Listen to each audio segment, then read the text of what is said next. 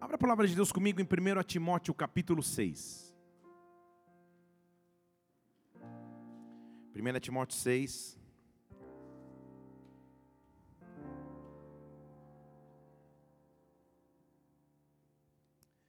Eu vou ler o versículo 12.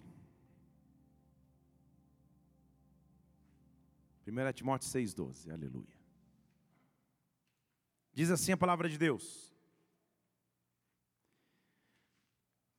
Lute ou peleje a boa peleja da fé, apodera-te da vida eterna para a qual foste chamado, tendo já feito boa confissão diante de muitas testemunhas, apodera-te. Vamos orar.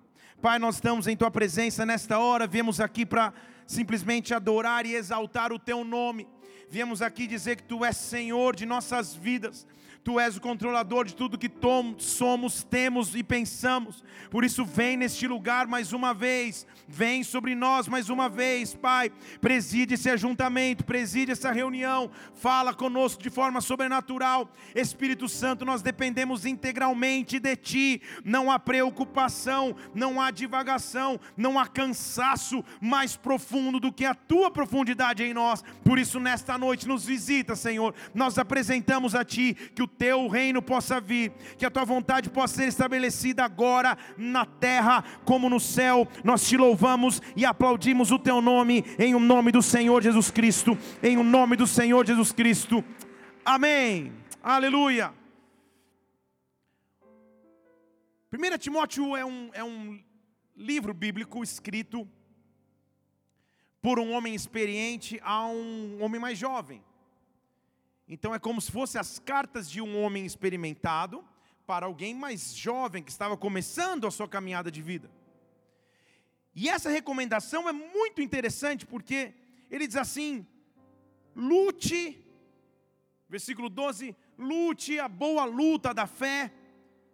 E em outras traduções ele diz: tome posse da vida eterna. Tomar posse é um, é, um, é, um, é um diálogo, um jargão até conhecido de nós. Várias vezes nós dizemos, tome posse, ou tomo posse. O que significa tomar posse?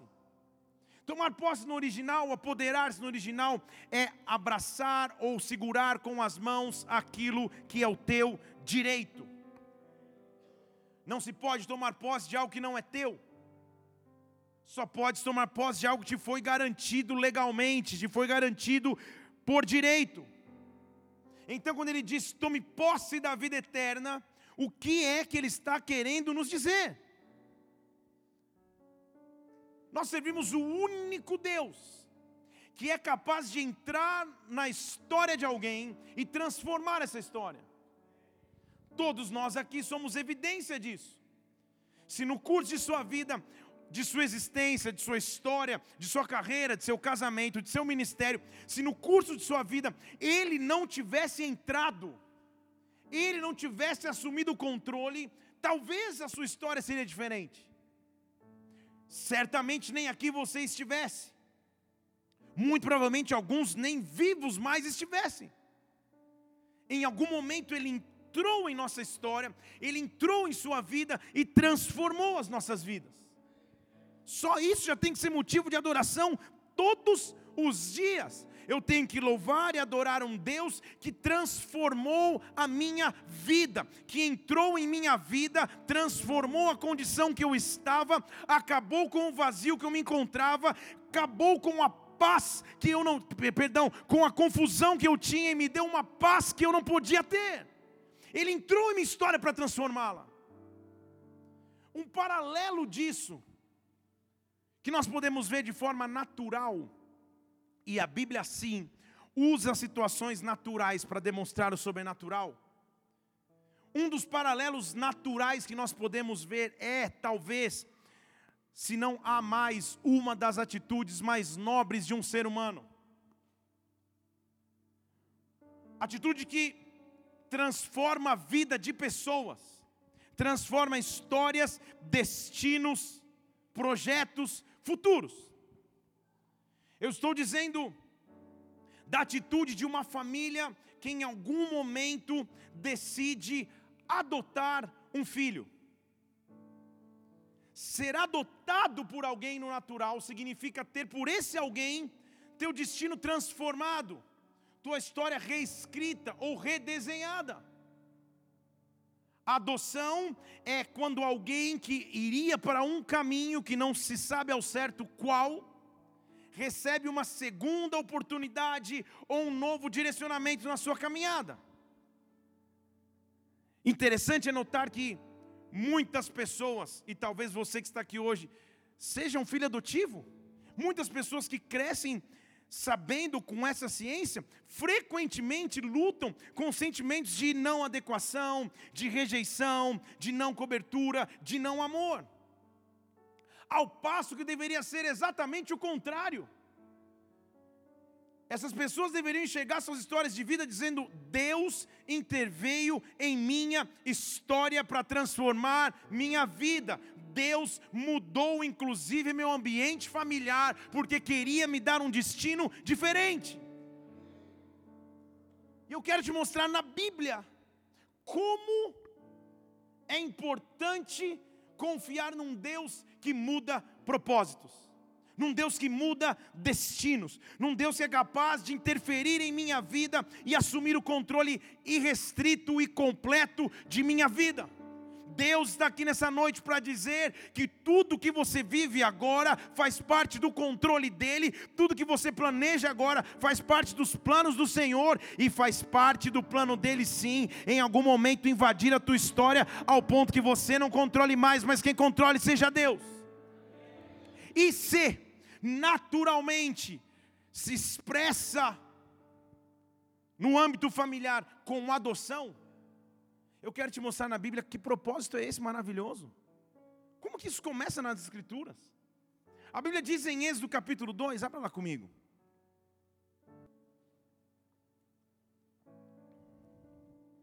Fale comigo, adoção. Fala de novo, adoção. Adoção, então, é atitude de abraçar alguém que não é biologicamente parte de sua família. Estou te explicando, mas você já sabe. Mas a partir de então, educar, tratar, prover, nutrir essa pessoa como se fosse do seu elo e vínculo familiar, porque assim ela se torna. Então, um dos primeiros casos de adoção que nós vemos na palavra é de um homem que, ao nascer, já nasceu com o propósito. Mas quando nasce com o propósito, nasce também com uma ameaça. Porque todo propósito de Deus, ou todo propósito de Deus para as nossas vidas, sempre vai ter o contra-ataque das trevas que ameaça esse propósito. Estão comigo? Todo planejamento de Deus, toda promessa de Deus, toda palavra profética dada por Deus sempre vai trazer consigo o contra-ataque das trevas, que é a ameaça. Às vezes até ameaça de morte, de pensamentos de morte, de sentimentos de morte, de morte fisicamente falando. Então lá está aquele menino nasceu para ser um libertador de Israel, mas não sabe, óbvio, é criança. E Deus intervém em sua história no momento em que todos os meninos de sua geração seriam ceifados, Deus muda seu destino. Porque a Bíblia diz que, Êxodo capítulo 2, versículo 10, quando o menino já era grande, ela trouxe a filha de Faraó, ela, a sua própria mãe. Depois você lê a história de Moisés ou assiste no YouTube, no seriado da Record. Ela trouxe a filha de Faraó. E a filha de Faraó, o. O.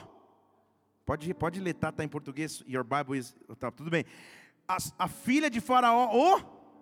Ah, e chamou-lhe de Moisés, porque o nome Moisés significa das águas eu o tirei, da confusão eu o tirei, o seu destino eu transformei. Então entenda comigo, sempre que Deus muda drasticamente um plano sobre as nossas vidas, na verdade o que Ele está fazendo é corrigindo um plano, é nos colocando num local seguro, é nos colocando num lugar a salvo. Não fazia muita, muito sentido um menino que tinha promessa de ser libertador, ser adotado pela filha do faraó que era o perseguidor.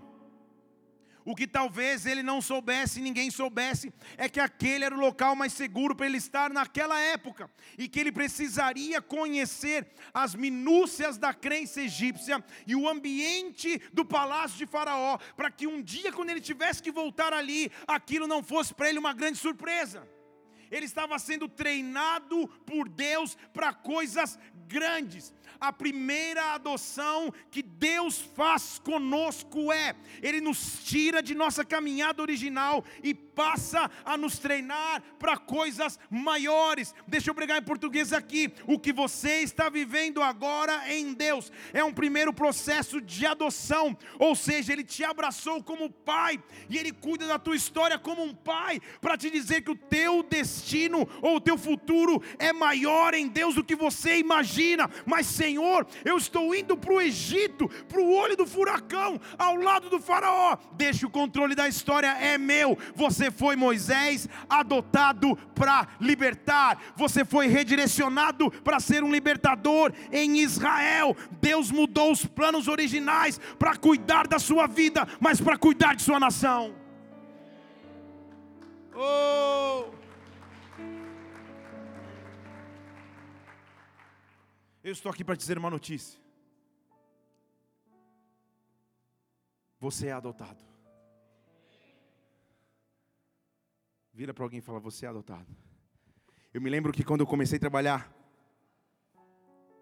com grupos de turismo, os primeiros grupos que eu fazia eram, eram de adolescentes para Disney.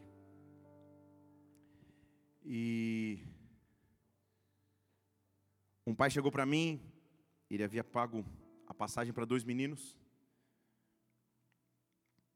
que se chamavam de primos, mas ele chegou para mim no aeroporto e falou: Olha, eu tenho uma carta para te entregar, porque eu quero que no meio da viagem lá, lá em Orlando, blá blá blá, eles na verdade saibam que foram adotados e são irmãos. Tipo, tipo o programa da Márcia Gold, você nem sabe o que eu estou falando. Eu falei para ele, senhor, eu, eu respeito, mas esse não é o meu papel. Como que? tipo, como assim? Tipo, manda para Orlando, vai lá o guia. Eu falei, isso tudo é melhor a gente esperar a volta, eu posso até ir junto nesse momento de alegria, mas como deve ser interessante descobrir em algum momento de sua vida que alguém cuidava de você de forma diferente. Então estou aqui para te dizer e vou te mostrar por quê que você e eu nós somos adotados. E não adianta começar a mandar o WhatsApp para tua mãe ou para teu pai, não é disso que eu estou falando. Calma eu e você, nós somos adotados. Em algum momento ele entrou em minha vida e história e transformou minha vida e história e me deu um destino diferente. A primeira adoção, então, que está caracterizada na Bíblia é que eu fui adotado para libertar, eu fui adotado para que um propósito maior aconteça em mim e através de mim. Eu fui adotado como instrumento e dependendo daquilo que Deus colocar sobre a minha vida, o que eu farei vai salvar uma nação, vai salvar uma família, vai salvar uma comunidade, mas Deus me adotou com um propósito. A segunda adoção bíblica que eu posso reservar aqui entre as 200 que eu separei hoje. Ó. Está escrito em Esther capítulo 2.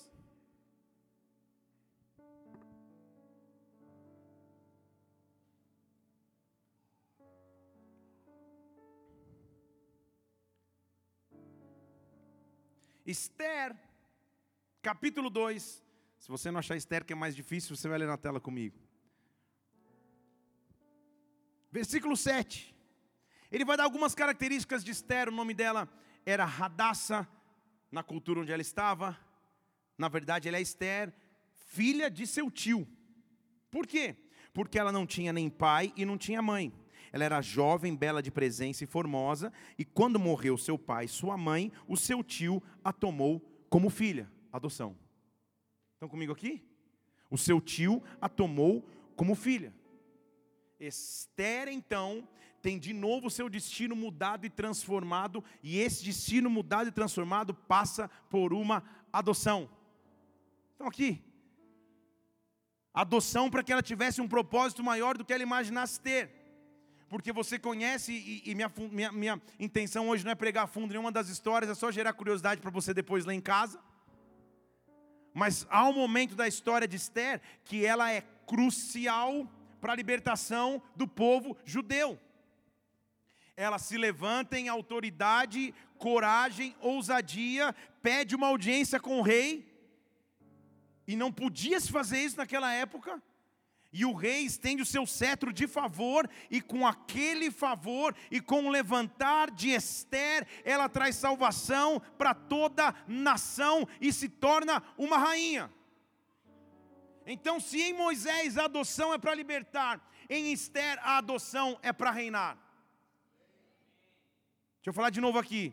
Quando Ele nos adota, Ele nos adota para que eu passe a libertar. Antes eu era preso, agora eu consigo libertar pessoas. Antes eu estava em cativeiro, agora eu liberto as pessoas do cativeiro. Antes eu estava distante do, de Deus, da Sua presença, agora eu trago as pessoas para Deus e para a Sua presença. Agora em Esther, a adoção para reinar está sobre a minha vida. Por isso que Ele me chama de rei e sacerdote. Reino era aquele que estava no comando, não se fazia nada sem a palavra real. Quando eu sou adotado por Ele, eu sou adotado para reinar, para reinar, para reinar, para carregar a bandeira de um rei, para carregar a bandeira de um Senhor. Tudo que queria reinar em minha vida não tem mais poder do rei que eu represento, do rei que me adotou como pai, do rei que mudou a minha vida como um pai. Talvez você esteja aqui ao som da minha voz, e nem presença paterna biológica você teve tanto, e nem presença de família você teve tanto, e por isso às vezes é difícil para você entender o que é o cuidado e o amor de um pai. Mas nessa noite Deus te trouxe aqui, para mostrar que na verdade a sua história de vida passou pelo cuidado de um Deus que não te deixou perder, pelo cuidado de um Deus que não te abandonou, pelo cuidado de um Deus que não vai te abandonar ainda. Ele te chamou para perto e te adotou para si. Oh! Moisés, então, adotado. Esther, adotada. Sabe qual outra adoção consigo lembrar na Bíblia? Ruth, capítulo 1. Se você não achou Esther, também não vai tentar Ruth. Vamos, vamos, vamos disfarçar. Ruth. Ruth, capítulo 1. Diz que a sogra de Ruth se chamava Noemi. Ela perde o esposo. Perde os dois filhos Tipo, desgraça. Porque na cultura judaica, você perdeu o homem, você perdia a provisão. Você não tinha como, como se sustentar ou, ou sobreviver. Uma das suas noras, quando vê um dos filhos morrendo, vai embora, porque ela tinha esse direito de ir. Porém, Ruth olha para sua sogra e diz no versículo 16 que ela fala assim: Ruth, ela diz assim: ela fala para Ruth: Ruth, não me instes que te abandone e deixe te seguir. Ela fala para Noemi: Porque aonde quer que você for, eu vou. Onde quer que você pousar, eu pousarei. O teu povo será o meu povo, o teu Deus será o meu Deus. Adoção. Deixa eu falar comigo. Adoção. Aquela moça passa a ser adotada por Noemi. Óbvio que é diferente a cultura. Não tem cartório para registrar adoção. Mas espiritualmente e afetivamente, ela é adotada. Ela passa a andar debaixo daquela cobertura. E só havia uma esperança para aquela família. Eles precisavam encontrar um parente direto dos falecidos para que esse passasse a sustentá-las. E também não dá tempo de pregar sobre Ruth, mas Ruth, quando está trabalhando em um campo, conhece um cara chamado Boaz, que era parente direto do, do que havia falecido. E ele seria então um resgatador. Então vamos comigo. Ruth, que havia perdido tudo, sua segurança afetiva, sua segurança financeira, sua garantia de futuro, a esperança de sua história, agora só tem uma coisa para contar de positivo: ela foi adotada por alguém. Sua sogra adota. Se a gente morre, morre junto e vamos embora. Mas sabe o que acontece em Ruth capítulo 4, versículo 13? Boaz conheceu a Ruth. Conheceu é, não precisa nem colocar no Google Imagens, não põe. Conheceu. Tipo, homem e mulher se conhecendo. E o Senhor permitiu Ruth conceber e ela teve um filho. Ela teve um filho. Estou falando de Ruth, capítulo 4, versículo 13. ela teve um filho. Então as mulheres disseram para Noemi: Noemi, bendito seja o Senhor que não te deixou hoje sem remidor. Torne-se o seu nome conhecido em Israel. Deus cuidou da sua história. Deus cuidou da sua história. Ele vai ser restaurador da tua vida, consolador da tua velhice, pois tua nora que te ama e deu a luz, ela te é melhor que sete filhos. Você adotou, ela é melhor que se tiver sete filhos. Agora presta atenção comigo. Noemi tomou o menino, colocou no seu colo e foi sua ama. E por que, que a história de Ruth é tão importante? Por que, que a adoção de Ruth é tão importante? Noemi podia ter dito: vai, filha, você é jovem, vai viver a tua vida. Você não é minha parente direta. Você não precisa esperar uma redenção, você pode viver a tua vida. Mas Ruth permaneceu. Porque ela sabia, ou sem saber, sabia, tipo sem querer querendo, que Deus tinha um propósito na sua vida.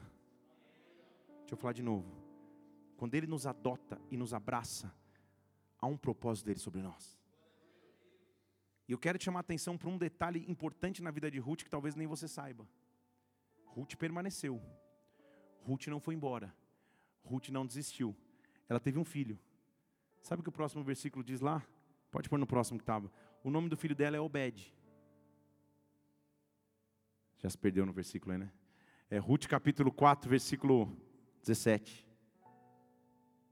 O nome do filho dela é Obed. Sabe quem é Obed? Obed é o pai de Jessé. Sabe quem é Jessé? É o pai de Davi. Vamos deixa eu falar de novo aqui. Quando o cego Bartimeu lá um dia, ao ouvir Jesus passar, grita assim: Filho de Davi, tem compaixão de mim. Davi só existiu porque existiu Ruth, que gerou Obed, que gerou Jessé, e aí gerou Davi. Vocês estão aqui? Jesus Cristo ser a raiz de Davi é semelhante a dizer que ele é a raiz de Ruth. E sabe qual é a raiz de Ruth? Uma mulher que não tinha esperança, futuro, ninguém ia cuidar, foi adotada por alguém. Vocês estão acompanhando aqui comigo? Quando Deus entra na história para adotar, Ele sabe o que Ele está fazendo, mesmo que seja anos à frente. Moisés foi adotado para libertar. Esther foi adotada para reinar, Ruth foi adotada para remir e redimir Israel, para que através dela uma raiz de salvação pudesse chegar a mim e a você. A minha adoção traz consigo remissão, remissão, poder de remir, é poder de restituir o que havia perdido, poder de remir, é poder de salvar o que estava perdido. Nesta noite, levante uma de suas mãos aqui. Eu fui adotado por Ele, eu fui adotado por Ele, Ele me abraçou para que eu libere liberte, Ele me abraçou para que eu reine, mas Ele me abraçou para que eu expresse um poder de redenção sobre a minha vida e sobre a vida daqueles que estão ao meu redor, sobre a minha casa e sobre a casa daqueles que estão ao meu redor, sobre o meu ministério. Eu tenho um poder de redenção, porque eu fui adotado por Ele. Dê um brado ao Senhor e adoro nesse lugar e adoro. Oh! É preciso que você entenda então a profundidade do que é adoção. Adoção é chegar para alguém que não teria esperança natural. E passa a contar com o improvável, e este improvável, chamado vontade de Deus, assume o controle. 1 Samuel capítulo 16 fala de mais uma adoção. Estão comigo? Está lembrando quais são as adoções que eu já falei hoje aqui? Dá um livro, Moisés, Esther, Ruth. 1 Samuel 16. Vamos falar de outra adoção? Eu estou só citando os trechos, porque senão se eu fosse pregar sobre cada história aqui. Deixa guardado aí. 1 Samuel 16 já falo. Diz a Bíblia lá no começo do livro de 1 Samuel que uma mulher não podia gerar, não podia ter filhos. O nome dela era Ana ela faz um voto com Deus, o sacerdote acha que ela está meio doida. Ela fala: Não, eu só estou querendo um filho.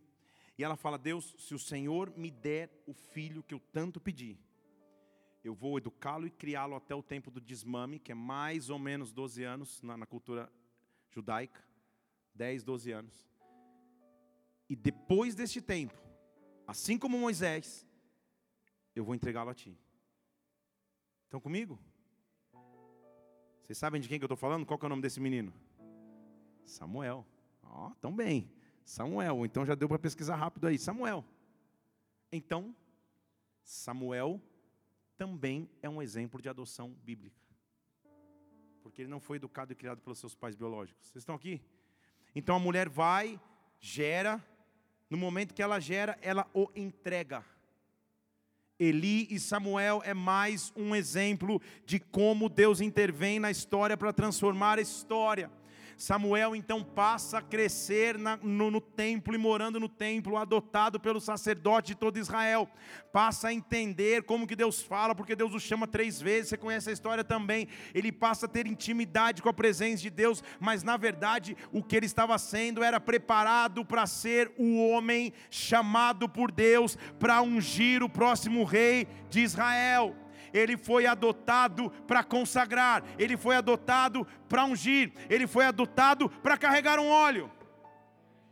Então aqui, ele foi adotado porque ele teria autoridade de carregar um óleo consigo para que onde ele chegasse, esse óleo fizesse diferença. Igreja, quando Deus nos adotou, ele nos deu a oportunidade de libertar, ele nos deu a oportunidade de reinar, ele nos deu a oportunidade, como deu em Ruth, de trazer redenção, mas ele também nos deu a autoridade de carregar um óleo, óleo que eu não teria em minhas mãos, óleo que eu não poderia usar, mas ele deu a mim, porque no momento momento que Israel precisava de um novo rei, numa transição dura e difícil, em 1 Reis 16, 1 Reis não, 1 Samuel 16, versículo 1, o Senhor fala com Samuel: Samuel, chega, eu rejeitei Saul, enche o teu vaso de azeite e vem. Eu vou te enviar para a casa de Jessé dentre os filhos de Jessé, eu separei um rei. Então sabe quem foi o homem chamado por Deus para que com um chofarzinho lá, com um chifre cheio de azeite, pudesse ungir dentro da casa de Jessé ao pequeno Davi como próximo rei em Israel? Foi aquele menino adotado pelo sacerdote. Foi aquele menino inserido no contexto do templo. Então aqui, quando ele me adota, eu tenho características como de Moisés. Eu tenho autoridade de ir ao Egito para libertar. Mas eu também tenho autoridade de entrar no templo para consagrar. Quando eu entendo que eu fui adotado por Ele, então eu começo a entender parte da minha missão. Não é à toa, igreja, que frequentemente nós vemos filhos e filhas crentes em Deus, servos do Senhor, tementes a Ele, tendo que enfrentar sentimentos de solidão, rejeição, inadequação, desânimo, desistência, porque são características pertinentes ao espiritualmente órfão. Estão comigo aqui? Eu tô, já, já, já mergulhei, já passei dos artelhos. Se você sabe que há um pai que te adotou, existe alguém que cobre você. Existe alguém que cuida de você. Você pode ser como Jesus Cristo, dizendo: Eu não faço nada que meu pai não faz. Tudo que eu vejo meu pai fazendo, eu falo. Eu faço tudo que eu escuto, eu também faço. Eu tenho um pai que me cobre, então talvez essa noite você esteja aqui tendo que lidar todos os dias com sentimentos assim. De tempos em tempos você se sente pequeno, de tempos em tempos você se sente ameaçado, de tempos em tempos você se sente sozinho, de tempos em tempos você lida com rejeições que só você sabe o quão duros são. Deus está dizendo nessa noite: você não é menos ou mais cristão por ter que lidar com esses sentimentos, mas saiba que há um pai que cuida de você, que te adotou para que você carregue um óleo nas suas mãos, que te mudou de história e mudou o teu destino para que você continue caminhando em autoridade. Por isso, nessa noite, descubra um pai, um pai, um pai, um pai. Ele me adotou para si, ele me abraçou de forma sobrenatural. Se você crê nisso, dê um brado ao Senhor e aplaude neste lugar e adore. Oh!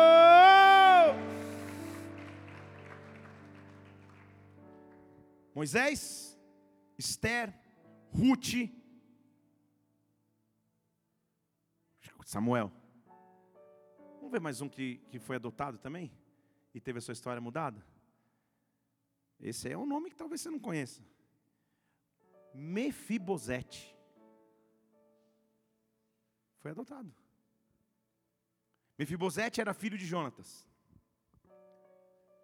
E eu até preguei sobre isso já um dia. Diz que quando chega a notícia da morte de Jonatas, Saul, uma confusão que, que, que, assolou a casa de Saul. A ama, ou seja, a babá de Mefibosete, tenta sair correndo com a notícia em desespero, deixa o menino cair do colo. E ele passa então, porque não era, ele passa a ser aleijado de pés. Então o menino que teria todo o legado real para carregar, porque era filho de Jonatas, que era filho de Saul, passa a viver de favor encostado no canto da casa de alguém. Porque não tinha muito o que fazer. Aleijado vivia, tirava de um canto, tirava de outro, tirava de outro, tirava de outro, tirava de outro, tirava de outro. E às vezes nós nos sentimos tão limitados em nossas vidas que parece que a gente está de favor na casa de alguém ou de favor na própria vida. Estão comigo aqui? Mefibosete era assim. Tudo que ele tinha era história para contar. Poxa, meu pai foi um cara top. Eu teria um legado dele, na verdade, deve ter tanta coisa que meu pai tem. Mas tudo que eu tenho agora é a paralisia de um canto emprestado na casa de alguém. Até que um dia, Davi, que tinha se tornado rei, se lembra por Deus de uma aliança que ele tinha feito com Jonatas. E eu te disse que eu estou acelerando as histórias hoje, porque senão realmente vai, nós vamos ficar pregando aqui um tempão. Quando eu lançar o livro, já estou até pensando. Então, toda pregação fala lançar um livro, né? Se eu tivesse, Jesus vai voltar antes de Deus falar todos. Mas esse dá um livro mesmo. Aí, Davi chega e fala assim para o seu servo: Ei, sabe o que eu estou me lembrando aqui? Eu tinha um, uma promessa com a casa de Jonatas. Será que é possível que ainda tenha alguém vivo, ou algum herdeiro vivo de Jonatas que eu possa abençoar? Estão comigo? E o paralítico sentado no canto de uma casa nem sabia, mas o nome dele estava sendo mencionado no palácio. Ele liga o seu iPhone X e tem um WhatsApp que diz para ele: Mefibosete, estão te esperando no palácio. Ele visualiza, se troca e vai. Na linguagem de hoje. Segundo Samuel capítulo 9, versículo 6, diz assim: Mefibosete, filho de Jonatas, veio para Davi. E eu quero te mostrar como ele estava com a autoestima em dia, como ele estava preparado. Porque ele se prostra em terra e faz reverência para o rei. E o rei fala, Mefibosete, e ele disse, eu estou aqui, teu servo. E Davi fala para ele assim, fica tranquilo, você não está sendo punido não, você, tipo, não é igual quando você vai para a diretoria, você está bem, não temas, eu vou usar contigo de benevolência por amor de Jonatas, teu pai, eu vou te restituir todas as terras de Saul, teu pai, e você sempre vai comer na minha mesa. Adoção. Estão comigo? A partir de hoje eu te adoto. Você estava escondido num canto da casa de alguém e pensa comigo, Saul foi rei de Israel. Pensa se ele tinha propriedade ou não. Pensa se ele tinha bens ou não. Da noite para o dia, ele senta na mesa do rei, é adotado pelo rei e a restituição acontece sobre ele. Só que a pressão sobre os ombros daquele paralítico era tão grande que nem se enxergar como o filho mais ele conseguia. Porque olha a resposta que ele dá para Davi: Davi, fala uma coisa para mim. O que, que aconteceu para você olhar para um cão morto como eu? Estão vendo? Ele acabou de ouvir, nem celebrou.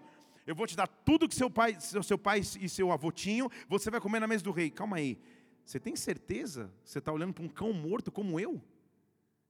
Só para você ver como é a condição que ele nos encontra ao nos adotar.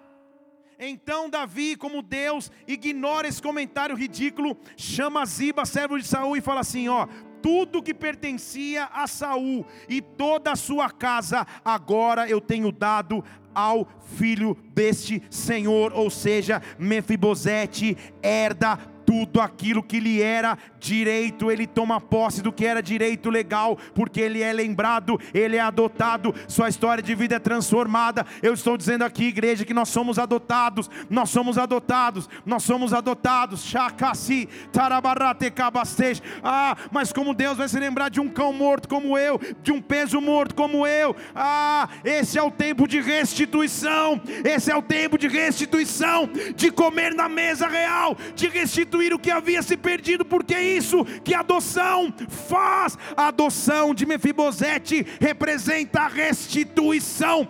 Ele me adotou para me restituir, ele me adotou para me dar de volta o que eu já dei, que cabaracete, o que eu nem esperava mais herdar. Ele me adotou porque ele é o Deus de ressurreição. Eu quero profetizar a ressurreição sobre a sua vida só para aqueles que já perderam alguma coisa em alguma área de sua vida. Eu quero profetizar sobre você que o Deus da restituição, o Deus da adoção, vai te visitar para te restituir e você vai voltar a comer na mesa real. Dê um brado ao Senhor e adore neste lugar e adore.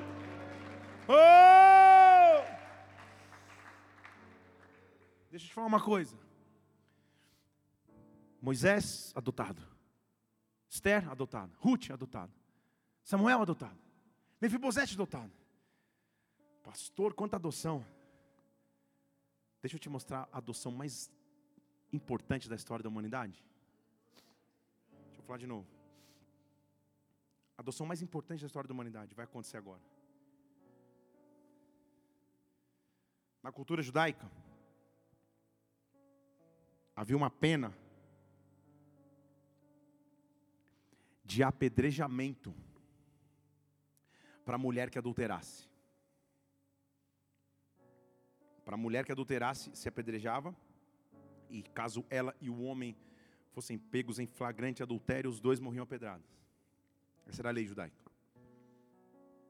Então quero que você pense na ameaça e no poder que estava na mão de um homem, ao escutar que a moça que lhe havia sido prometido se casar, cuja qual ele nunca tinha tido qualquer relacionamento, estava grávida. Pensa que ela liga para ele e fala: José, a gente precisa conversar. Ele chega em casa, e você é homem como eu, vamos, vamos, vamos combinar o papinho? Sabe o que é? Um anjo veio, o Espírito me visitou, estou grávida. Que, você está de brincadeira, imagina. Você pensa isso, gente? José escutar um absurdo desse? Ó, um anjo me visitou, o negócio é o seguinte, estou grávida, um anjo me visitou e ó, é de Deus. Você imagina o que isso causa no coração de um homem? De um homem. Ele tinha direito legal de mandar apedrejar sua não esposa ainda, ela só estava desposada. Estão comigo? Mas sabe o que José escolhe fazer? Adotar um filho que não era dele. Estão aqui? Porque Jesus precisava ser raiz de Davi. Deixa eu falar de novo. Jesus precisava ser raiz de Davi. Não, vou ler mais uma vez, só para você falar, só para você dizer amém com força. Jesus precisava ser raiz de Davi. Pastor, não estou entendendo, vou te mostrar aqui então. Abre lá comigo em Mateus capítulo 1. Para ler a escalação da seleção brasileira.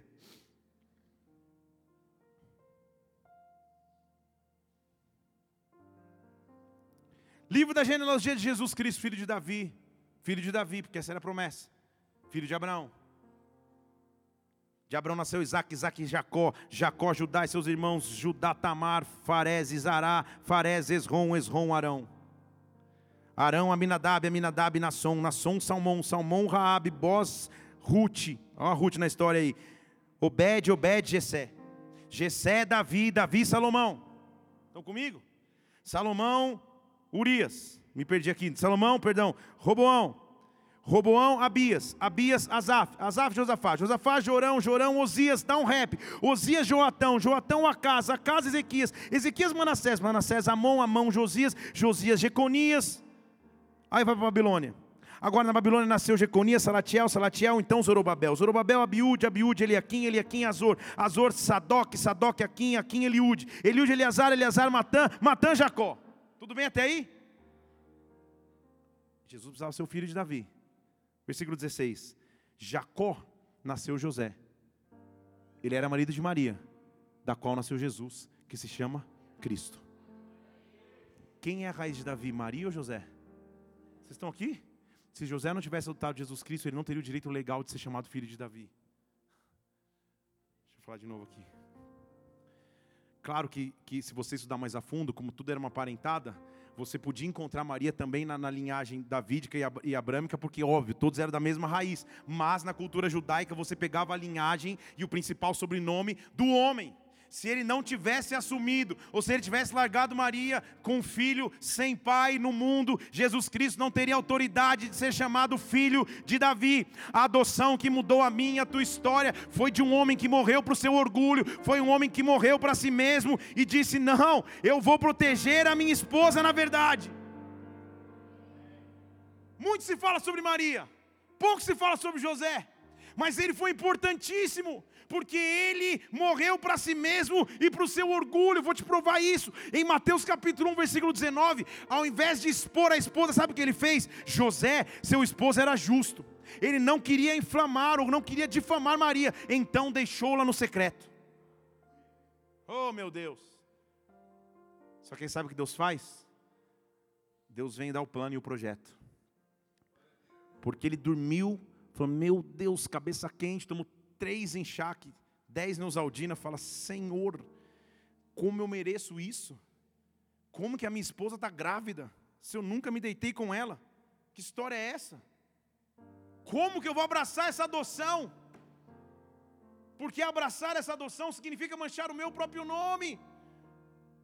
Porque uns vão acreditar que o filho é do Espírito Santo, 1%. 50% vão acreditar que é do vizinho, e os outros 49 vão achar que é meu. Então, dos três jeitos eu estou difamado. Estão comigo? Só que sabe o que ele faz? Ele vai dormir. E diz a Bíblia no versículo 20, perdão, que o Senhor aparece num sonho. Fala assim, José, filho de Davi. Quem que é o filho de Davi? Quem que é o filho de Davi? Ah, José, filho de Davi. Deixa eu dizer, está parecendo loucura. Mas não fica com medo de receber a tua esposa Maria. O que está sendo gerado nela é do Espírito Santo. José, você é o símbolo da adoção que não faz sentido. Você é o símbolo da adoção que te reduz a nada para que um propósito maior aconteça. José, eu preciso da tua colaboração agora. Então, na verdade, José, deixa eu te dizer a revelação. Eu não escolhi Maria, eu escolhi você. Deixa eu falar de novo aqui. Eu não escolhi Maria, eu escolhi você.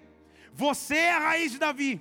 E porque você foi desposada a Maria, ela faz parte do plano. Ótimo, tudo bem. Mas você foi escolhido, porque eu sabia que no teu coração você não teria orgulho pessoal ao ponto de interferir com o meu plano. José,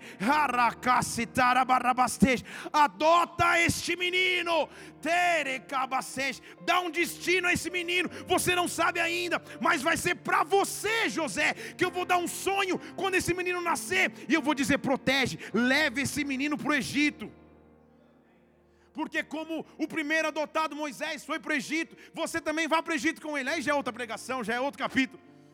Vai para o Egito também para que do Egito você venha trazendo salvação. Como Moisés fez o primeiro êxodo, saindo do Egito e chegando à terra prometida, leva o Messias para o Egito, para que agora ele faça o êxodo completo. Depois você anota e fica pensando nisso aí a noite inteira.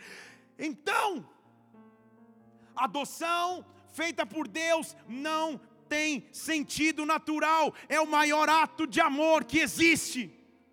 E eu estou aqui dizendo a todos nós: você é adotado. Imagina você fazer um post de à noite, eu sou adotado. Seus pais vão te ligar desesperados. Então escolha outra frase de efeito para postar o culto de hoje. Mas imagina que legal. Hashtag eu sou adotado. Minha mãe ia me ligar em um minuto. A nossa adoção não faz sentido. Porque Paulo teve essa revelação e falou: calma aí, alguma coisa não casa nesse, nesse, nessa adoção aí. Porque havia uma técnica muito usada em Israel, que era a técnica do enxerto. E era basicamente assim: você tinha duas árvores bem semelhantes, uma do lado da outra. Uma produzia frutos amargos e ruins, outra produzia frutos doces e bons. Então tirava-se um galho da árvore boa, colocava-se, enxertava-se ao caule da planta ruim, para que a seiva ou a vida que tivesse na árvore boa pudesse também agora fazer com que a árvore ruim produzisse frutos bons. Tudo bem? Então a ordem é essa. Vamos comigo aqui para você, não, viajar. A árvore boa enxertava-se na árvore ruim. Estão comigo? A árvore boa e saudável era enxertada na ruim, para que a boa influenciasse a ruim. Só que Paulo fala assim: ei, gente, Existia árvore boa que produzia azeite, o nome dessa árvore é oliveira. Uma árvore muito semelhante, mas que não produzia um azeite bom e nenhuma azeitona boa, era chamada de jambuzeiro. Pesquisa lá depois, era, era em Israel. Então tinha a oliveira legítima e os jambuzeiros, tipo bolsa Louis Falson e bolsa Louis Vuitton. Era quase igual, mas na hora que você lava, sei lá o que acontece. Então era mais ou menos isso. Tá? Então, jambuzeiro era árvore ruim, oliveira legítima era árvore boa. Aí Paulo chega falando, não estou entendendo o negócio. Romanos capítulo 11, versículo 24. Eu, você, nós, tu, eles. Romanos 11, 24. Nós fomos cortados do jambuzeiro e contra a natureza enxertados na oliveira legítima. Estão aqui ou não? Ele falou: o correto era pegar da oliveira boa e colocar no jambuzeiro. Aconteceu o oposto. Pegaram do jambuzeiro e colocaram na oliveira legítima. Estão aqui? Pegaram da árvore ruim e enxertaram na boa. Imagina então se você não faz ser enxertado na própria oliveira, fazendo referência a Jesus Cristo, aqueles que são os ramos naturais. Sabe o que ele estava dizendo? No momento de decidir, sabe o que ele fez? Ele se reduziu à terra para se enxertar em mim, para que agora ele pudesse pegar de mim e me enxertar nele. Hoje está tá, tá sobrenatural, aleluia. Então ele pega e tira dele, derrama em mim, mas o que ele faz é me pegar, me adotar e me enxertar na oliveira legítima. Qual é o risco da agricultura de se fazer isso? Você danifica a oliveira legítima se assim o fizer mas ele levou sobre si as minhas e as tuas dores. Ele não teve medo de se autocontaminar, porque essa seria a única opção de minha salvação. Eu fui adotado por ele, por isso eu não sou mais escravo. Paulo também disse em Romanos 8,15: Não há mais sobre nós espírito de escravidão. Eu não sou escravo de mais nada, eu não sou preso a mais nada, eu não sou vítima de mais nada, eu não preciso mais ter medo. Na verdade, verdade, eu fui adotado. Eu recebi um espírito de adoção e agora eu posso clamar: Abba, Pai, Paizinho querido, Papaizinho querido. E quando tudo disser que você não é filho, que você não foi adotado, quando tudo disser que você é pequeno demais para Deus, você vai lembrar e vai dizer: Senhor, o Espírito, versículo 16, é que testifica isso no meu espírito, nós somos filhos de Deus, nós somos filhos de Deus, Ele me adotou, Ele te adotou. Dê um brado ao Senhor e adore, adore, adore, adore. Oh! Esse tem que ser o versículo carro-chefe da tua caminhada com Deus. Efésios capítulo 1, versículo 5. Ele nos predestinou como filhos da adoção por Jesus Cristo. E óbvio, não estou pregando sobre a, a, a doutrina chamada predestinação, porque no meu entendimento e análise bíblica há uma confusão quando se, quando se prega essa doutrina, que não dá tempo de explicar o que é, depois você estuda. Mas a palavra predestinado significa dizer, ele olhou do alto e deu uma missão. Então ele olhou do alto e me chamou filho de adoção por Jesus Cristo. Deixa eu explicar em português. Quando você estava lá na micareta, sei lá, no, no, no eixão, no carnaval X, usando roupa de gatinho, atrás do teu elétrico, sei lá qual que são as músicas. Lá, doeu o coração do teu pai, mas ele olhou para você e falou: Você vai ser filha por adoção. Quando você estava usando os produtos mais terríveis que você usava e quase morrendo com eles, ele olhou para você lá ele invadiu o teu pecado lá. Ele não teve medo de ser a videira verdadeira ou oliveira legítima que encosta no jambuzeiro. E lá ele disse: Este vai ser meu filho por adoção.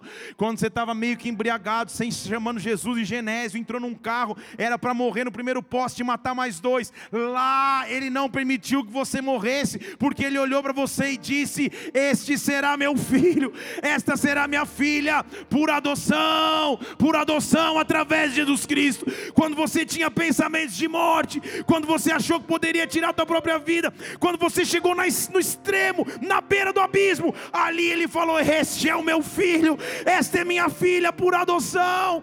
Eu adotei para que ele reine, eu adotei para que ele governe, eu adotei para que ele liberte, eu adotei para que ele redime, transforme, eu adotei para que ele salve. Você é minha possessão adquirida, eu fui adotado adotado por Ele, a minha vida foi transformada por Ele. Oh!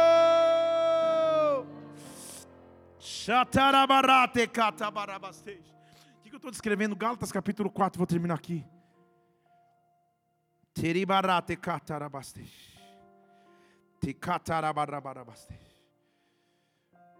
Gálatas capítulo 4, versículo 3. Quando éramos meninos, meninamos, quando éramos meninos, estávamos reduzidos à servidão debaixo dos rudimentos do mundo. Mas, quando veio a plenitude dos tempos, Deus enviou seu filho, nascido de mulher, nasceu na lei, para remir os que estavam debaixo da lei, a fim de recebermos adoção de filhos. Estão comigo? A fim de recebermos adoção de filhos. E porque sois filhos, Deus enviou aos vossos corações o espírito de seu filho que clama: Abba, Pai. Abba, Pai.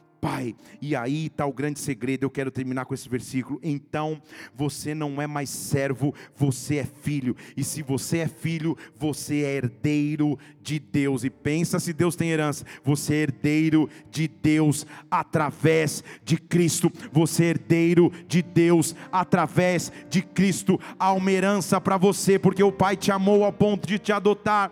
Há uma herança para você, porque o Pai te amou ao ponto de te resgatar da tua pior condição Talvez você esteja atualmente lutando com sentimentos de tristeza, de solidão. Você nem sabe por que isso bate no seu peito. E Deus quer te lembrar nessa noite que você é filha. Deus quer te lembrar nessa noite que você é filho. Você foi adotado como filho e filha.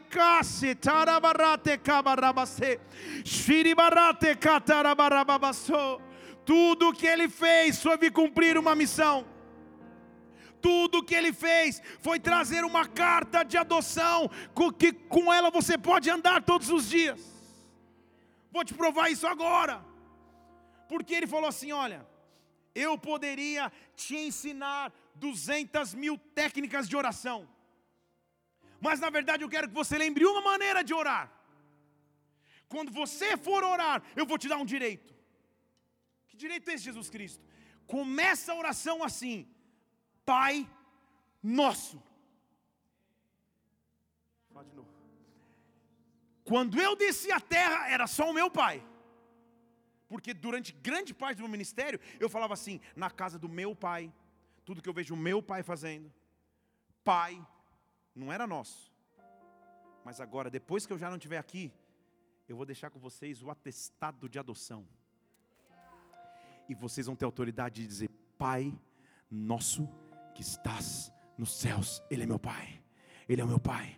Ele é o meu pai, Ele é o meu pai. Eu posso ter tido um excelente pai biológico, aleluia, Deus ainda é meu pai. Eu posso ter tido um terrível pai biológico que talvez eu nem conheci direito, Deus continua sendo pai, Deus continua sendo pai, Deus continua sendo pai. Você foi adotado por Ele, você foi adotada por Ele, e hoje Ele está te oferecendo a cobertura de um pai. Pai é aquele que direciona, que protege, que nutre, que identifica, que cuida, que zela. Pai, Pai, Pai nosso que está nos céus, Pai nosso que está nos céus, Pai nosso que está nos céus. Ele diz agora pode chamá-lo de Pai, juntamente comigo. Eu vim cumprir, Oricabastej, oh, eu vim unir-te ao Pai. E aí você diz: Mas Senhor, qual é o atestado de adoção? Se você quiser vir após mim, negue-se a si mesmo, pegue a sua cruz e me siga. A cruz não é o meu peso, mas é o atestado que eu tenho para mostrar para o mundo natural e espiritual. Eu fui adotado por alguém, ele mudou a minha vida, ele mudou a minha história. Agora eu tenho um destino em Deus. Oh! Curva sua cabeça, feche seus olhos.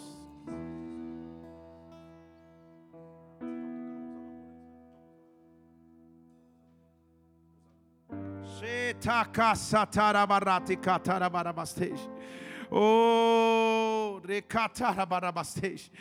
Ele cuidou da minha história desde o primeiro dia antes do meu nascimento, na verdade a Bíblia diz. Oh,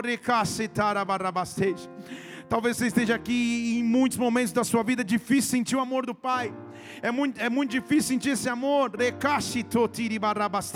O que eu estou dizendo aqui é que se você é herdeiro com Deus, Toda herança que ele tem, você tem autoridade de tomar posse. Você tem autoridade de tomar posse da paz que ele deixou, da provisão que ele deixou, da saúde que ele deixou, da estabilidade emocional que ele deixou, oh, do acesso espiritual ao Pai que ele deixou. Por isso é tempo de